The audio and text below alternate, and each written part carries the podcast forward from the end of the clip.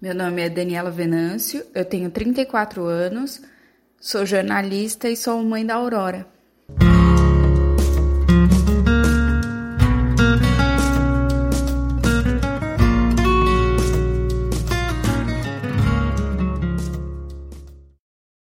Eu engravidei durante o penúltimo semestre da faculdade, então foi uma gravidez um pouco corrida. Eu trabalhava, estudava, ainda tinha que cuidar da rotina de casa.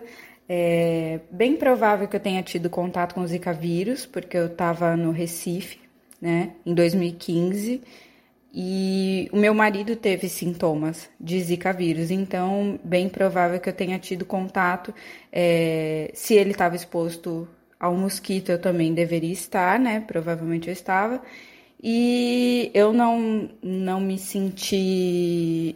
Não percebi os sintomas. Eu senti alguns desconfortos durante a gravidez, mas eu, como eu nunca tinha ficado grávida, estava é, morando longe da família, então não tinha é, nenhuma tia, minha mãe ou qualquer pessoa assim mais experiente que pudesse identificar alguma coisa. Durante o pré-natal também não tive é, nenhuma alteração até o final da gravidez.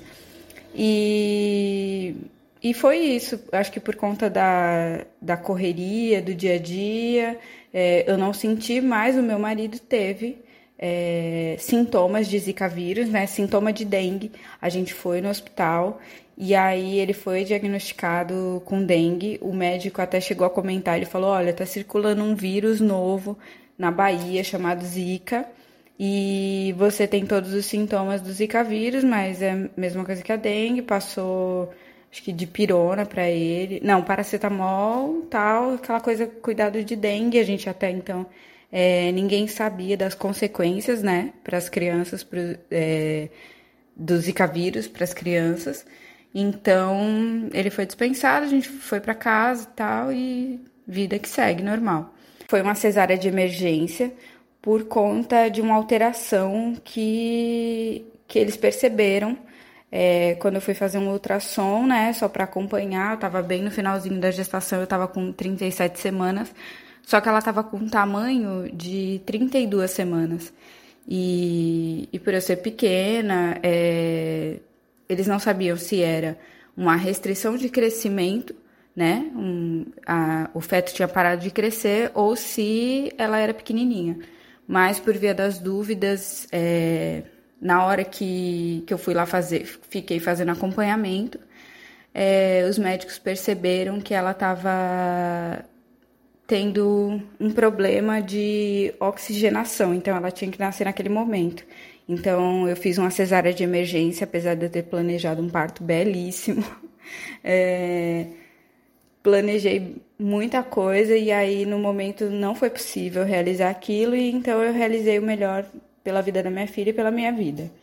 É, e aí, quando ela nasceu, eu fiquei bem preocupada, eu queria saber o que estava acontecendo com ela, queria saber notícias dela, porque levaram ela bem rapidinho, mas nenhuma desconfiança do diagnóstico de microcefalia. Só tinha essa desconfiança de, de restrição de crescimento mesmo, mas como eu ganhei ela em Santos, né, no litoral de São Paulo, que é de onde eu sou, né, minha família, é, eu sou de São Vicente, mas minha família é toda da Baixada Santista aqui em São Paulo, então eu vim ter a Aurora aqui em São Vicente, em Santos, né, perto da família. E aí, aqui não se falava tanto nesse diagnóstico de microcefalia, pelo menos não tanto na época, não tinha muitos casos por aqui. E até hoje eu conheço 12 crianças ao todo é, com microcefalia, com suspeita né, de ser relacionado ao Zika vírus. Então, na verdade, eles socorreram mais por conta da restrição de crescimento, por conta da falta de oxigenação e não do diagnóstico em si. A gente recebeu o diagnóstico quando ela já estava com três meses. Aí sim, a gente já tinha voltado para o Recife, é, a gente estava fazendo um acompanhamento por conta dessa falta de oxigenação que ela teve. É, ela ficou na UTI. É, depois de dois dias que a gente veio para casa, ela, a gente voltou para o hospital correndo com ela. Ela não tinha mamado direito durante a noite. E aí a gente é, foi para UTI com ela, né? Ela teve um, um, uma parada cardiorrespiratória de cinco minutos. E, e aí foi bem, bem difícil mesmo, é, porque ali eu, eu me deparei com uma limitação que era dela, mas que os médicos não souberam é, o que estava acontecendo. Hoje eu acredito que ela já tinha um problema de, deglu de deglutição, né? Um problema na sucção dela para mamar. Então eu achei que ela estava mamando a noite toda, né? Queria muito amamentar ela, fazer uma amamentação exclusiva no peito. E aí eles não me deram nenhuma orientação, né? Só que era para ela mamar quando ela quisesse, quando ela chorasse e tal. Então eu fui dando de mamar para ela a noite toda e ela não sugava direito. Eles não perceberam isso. E, e aí ela teve uma parada cardiorrespiratória, teve que ser reanimada e, e ela já chegou lutando pela vidinha dela e ficou ao todo 16 dias no hospital. E quando a gente saiu, eu já era muito mais mãe do que quando ela nasceu. É, lá eu conheci um monte de mães, é, as mães da UTI neonatal, que são pessoas assim que realmente me, me ajudaram muito, é, tanto pela experiência de algumas de já terem outros filhos, né, e me acolherem e me ensinar várias coisas é, sobre a maternidade, sobre a vida, é, quanto pelos cuidados, né, que, que eu fui valorizando cada vez mais a vida dela e, e tinha que conviver com, com várias dificuldades e, e ali eu acho que a minha esperança brotou bem, bem grande, assim.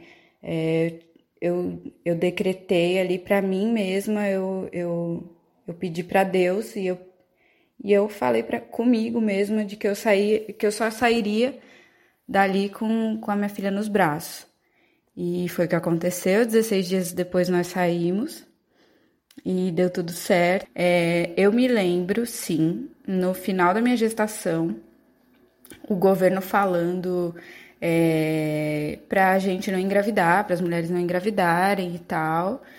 E, e depois que a Aurora nasceu também, teve, foi bem noticiado na época. Em 2015 só se falava, né, finalzinho de 2015 para começo de 2016 só se falava em Zika vírus, microcefalia e impeachment. Era só isso que acontecia, que se passava no jornal. E então teve sim um, uma cobertura bem grande depois, né, assim, da minha filha ter nascido. Nunca tinha ouvido falar em microcefalia. É, os primeiros meses de vida dela, por conta dessa parada cardiorrespiratória, a gente teve que fazer um acompanhamento com ela bem rigoroso. Então, a gente foi na pediatra muitas vezes, a gente foi neurologista, é, e aí, quando a gente voltou para o Recife, é que a gente teve um diagnóstico. A gente já estava com uma suspeita quando a gente estava é, morando aqui em São Paulo. E aí, quando a gente voltou para Pernambuco, a gente voltou para nossa casa no Recife para tentar voltar à vida ao normal, né? É, aí a gente foi numa neurologista, mãe de uma amiga minha. E, e aí ela, por ter muito contato com muitos casos, de, de bebês com microcefalia, né? Ela trabalha no hospital público é, no Recife, né? E, e ali ela me fechou o diagnóstico e falou, aí encaminhou a gente para fazer um atomo. A gente fez e, e constatou mesmo que a microcefalia dela era era por conta do Zika vírus, tinha todo, todas as características, né? os ventrículos dilatados, lesões calcificadas, é, tudo bem característica do Zika bem característico do Zika vírus. Fiquei bem preocupada no começo, fiquei bem, bem chocada mesmo é, com a realidade dos hospitais públicos, é, porque quando ela nasceu a gente fez um plano de saúde para ela e, e os, os primeiros atendimentos né, for, foram pelo plano e quando ela nasceu, ela nasceu no Hospital Público de Santos, que é uma cidade que tem uma infraestrutura pública relativamente boa. É, mas quando a gente foi para Pernambuco, é, o, a tomografia a gente fez é, no hospital público, no Hospital da Restauração. E, e o diagnóstico também é, foi fechado lá, é, em parte, né? Eu fiquei assim bem, bem chocada com a forma como foi.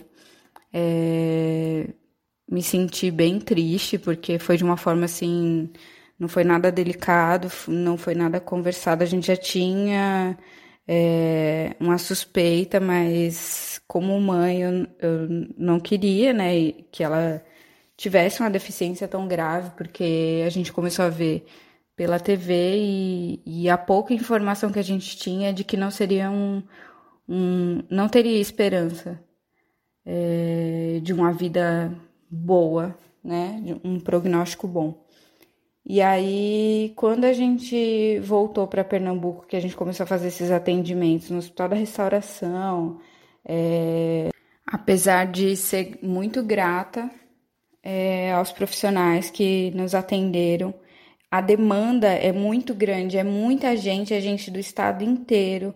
É, que vem do interior, que passa a noite lá esperando a consulta. Então, é muito lotado, é super lotado apesar das profissionais serem maravilhosas, assim, eu ter eu ter me sentido bem durante a, as consultas, né? Eu tive que fazer atendimento com gastro, é, gastroenterologista, né? Que, é pra, que era para ver a questão da deglutição dela, de refluxo. É, ela chorava muito, muito, muito mesmo. É, e aí eu achava que, que era tudo normal, né? Porque eu não tinha tido outra filha, a Aurora é minha primeira filha e única, né, por enquanto. E, e aí eu não tinha noção, então assim foi, foi um pouco sofrida essa realidade bem chocante do atendimento em hospitais públicos. E aí quando eu percebi quantos atendimentos a gente ia ter que fazer e, e, e o tamanho da, da necessidade que a Aurora tinha por atendimentos é, dos mais diversos, de fisioterapia, fono, é, pediatra, neurologista, e depois de ter passado algumas emergências com ela, é, em menos de um mês a gente voltou a morar em São Paulo, a gente voltou a morar em São Vicente, né, no litoral paulista, é, por conta do atendimento, né? Eu comecei a procurar é, fono, físio para ela no Recife, é, procurei atendimento da ACD, procurei de várias fundações e institutos, só que acredito que nem que o sistema público brasileiro de saúde não está preparado para nenhuma grande alta na demanda, né? É, acredito que a gente ainda tem problemas bem graves nessa, nessa área, né? E, e aí eu, a gente optou por voltar para ficar mais perto da família, porque foi um momento bem difícil também, o momento do diagnóstico, a gente realmente precisava de amparo e quando a gente ligou para falar sobre o diagnóstico dela, a gente recebeu muito apoio e a gente precisava ser acolhido, sabe?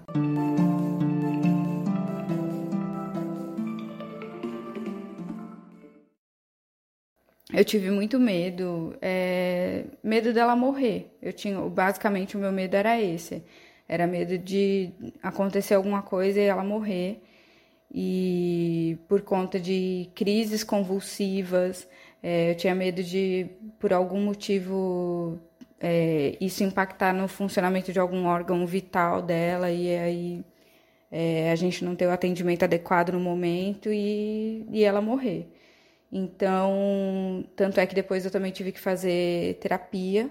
É, faço até hoje, graças a Deus, ainda bem. É, faço terapia com psicóloga para me livrar disso, desse medo. Acredito que por conta dessa desse começo já de UTI neonatal é, impactou bastante assim na, na minha vida. É, então eu tinha esse medo dela morrer e eu não. dela precisar de socorro e, e a gente ter que encarar toda aquela toda aquela espera, toda aquela fila, aquela, aquele atendimento precário, é, por falta de estrutura mesmo.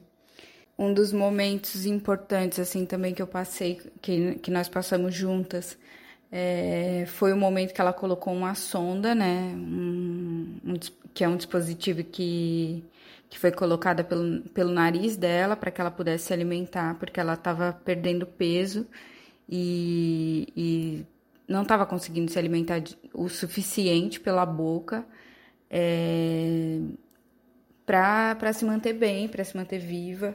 Então a gente teve que colocar essa sonda no nariz, né? E várias crianças também passaram por esse momento e vários médicos falaram para mim que que ela ia ficar em estado vegetativo, que ela não ia mais comer pela boca, que era para eu desistir. E e aí eu eu fiquei triste a princípio, mas depois eu fiquei pensando que que eu faria o que ela precisasse que eu fizesse para ela ficar bem e que esse era um acessório, que era um dos acessórios da Aurora. Então, que eu tinha que ver com alegria, eu, eu percebi isso, essa conversa íntima, né? Que eu tinha que ver com, uma, com, com alegria o fato dela estar aqui, porque eu pedi isso para Deus, para que Deus me deixasse ser mãe dela, cuidar dela. Então, se essa era a condição que eu estava disposta, é, foram muitos cuidados com higiene, né? Durante esse período tive até é, que dar minha cachorrinha, mas graças a Deus ela tá bem. Também não daria ela para qualquer pessoa, ela está muito bem. É, por conta dessa rotina de limpeza que eu tinha que ter em casa e, e aí eu não tava dando conta de, de cuidar de tudo. E a prioridade, desde que a Aurora chegou, é a vida da Aurora. Então, é, cuidei muito bem e não desisti de alimentar ela pela boca e, e consegui é, vou reverter né, esse quadro de, de baixa deglutição, né, de, de problema de para comer. Então consegui, a gente tirou a sonda. Hoje a Aurora não usa mais sonda. É, se tiver que voltar também, é, eu vou encarar, mas eu fico muito feliz de ver ela se alimentando normalmente pela boca, né?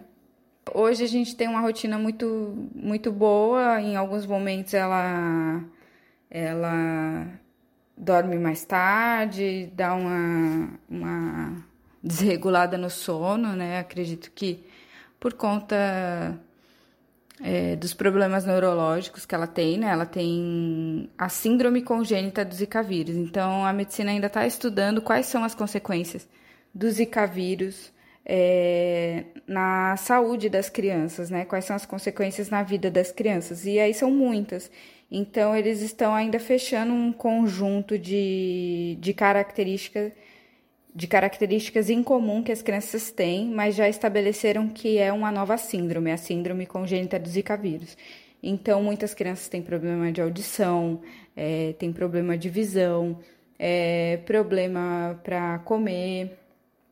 Então, é, são várias características, inclusive a epilepsia de difícil controle que a Aurora tem. É, a gente controla com medicamentos é, específicos é, de alto custo, então cada caixa de remédio custa em média 300 reais, né? E por mês ela usa mais ou menos uns, umas quatro caixas. É, a gente consegue pegar é, gratuitamente, né? A gente ganha né, gratuitamente esse remédio. É mais caro, tem um outro e outros dois que ela toma para controlar esse quadro de epilepsia de difícil controle.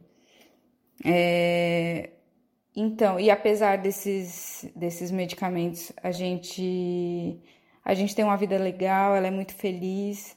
Eu sou muito feliz e muito grata de, de ter a minha filha. Eu acredito que a gente teve vários momentos importantes é, na nossa vida é, em família, né, juntinhas. É, acho que quando ela saiu da UTI foi uma grande vitória e, e ali eu já estava bem, bem mais fortalecida. mas eu achei que aquele momento já tinha terminado o nosso ciclo de hospital e, e de UTI, de preocupações hospitalares. Achei que ali tinha sido um momento que tinha ficado para trás, essa rotina médica. Apesar de cuidar né, dela como ainda, se ela ainda estivesse na UTI depois que a gente chegou em casa. É, acredito que ali foi um momento bem importante, assim, que eu fiquei muito feliz, muito grata a Deus. E depois, quando a gente recebeu o diagnóstico, que eu olhava assim, não sabia muito o que fazer por ela, mas na mesma semana é, a gente brotou uma força assim muito grande e aí eu não sabia o que o que eu ia fazer por ela, mas que eu ia fazer o que ela precisava, eu ia fazer o que ela precisava que eu fizesse. O que ela necessitasse, eu ia procurar aprender e, e eu ia fazer. Então, ali também foi um momento muito importante, assim, quando, quando eu me fortaleci como mãe e peguei um voo com ela sozinha, porque meu marido teve que fechar o apartamento, entregar, é, mandar as coisas é, da mudança, então eu tive que vir primeiro. Então ali foi um momento bem que eu me senti muito forte. Eu coloquei a Aurora na escola esse ano, né? Consegui uma vaga para ela na escola. É, consegui também que ela fosse, é, que tivesse uma van, né? Um transporte para ela. É, mas veio a pandemia, né? E ela tinha também tutora, né? Uma, uma pessoa que ficava só com ela na classe e já é uma pessoa que acompanha ela desde, desde a creche, porque eu tento é, fazer com que a Aurora tenha todas as experiências que qualquer criança tem e precisa ter, né? Qualquer as experiências que qualquer criança precisa ter para se desenvolver. Então, eu faço os atendimentos, cuido muito disso, do acompanhamento que ela precisa ter com o neurologista, com o pediatra, com os especialistas, endocrinologista, oftalmo, é, mas também faço questão de, de proporcionar para ela uma infância feliz, saudável, é, como qualquer criança merece ter. Então, acho que a escola proporciona muito isso para ela. É, ela tem amigos e ela ama os amigos dela. É, eu falo o nome dos amigos dela e ela abre um sorriso enorme. Eu falo o nome da professora dela, ela abre um sorriso. Da tutora, ela gosta de toda, de toda a experiência. Eu percebo que ela gosta de toda a experiência da escola. Então, acho importante para ela e através de garantir esses direitos para ela, de conhecer mais sobre como é incluir uma pessoa com deficiência na sociedade. Através de tudo isso eu vou eu vou trilhando esse caminho de, de maternidade atípica e também de, de desenvolvimento pessoal, né? Cada dia não desisto de nenhum dos sonhos que eu tenho. Eu peço a Deus para que ele me oriente para que eu consiga ser uma mãe melhor sempre, a mãe que ela precisa que eu seja. Eu sempre peço isso em oração. E, e para o meu futuro profissional eu não desisto, eu ainda tenho os meus sonhos, os meus projetos. É, quero voltar para o mercado de trabalho, é, quero empreender, quero um montão de coisa ainda, quero aprender idiomas e, e tô aí tentando é, cuidando da casa, eu não voltei para o mercado de trabalho, porque realmente a nossa rotina é, inclui vários cuidados, então, por enquanto, só meu marido trabalha. É, eu continuo estudando, é, faço cursos à distância, né? Online. É, essa pandemia me proporcionou fazer vários cursos. E, e é isso, eu continuo estudando e pretendo me recolocar no mercado de trabalho assim que possível, assim que passar essa pandemia. Depois desse coronavírus, eu acho que o que vai ser estabelecido é uma nova realidade. Então, quando a gente voltar para essa nova realidade, a gente vai ver quais são os desafios que a gente vai ter que é, superar para ter uma vida boa e tenho certeza que a gente vai, vai ser bem feliz como a gente já é hoje e, e, eu vou lutar pela felicidade dela sempre. Tiveram vários momentos importantes, ela é muito importante, a vida dela toda para mim é muito importante, ela me ensina muita coisa.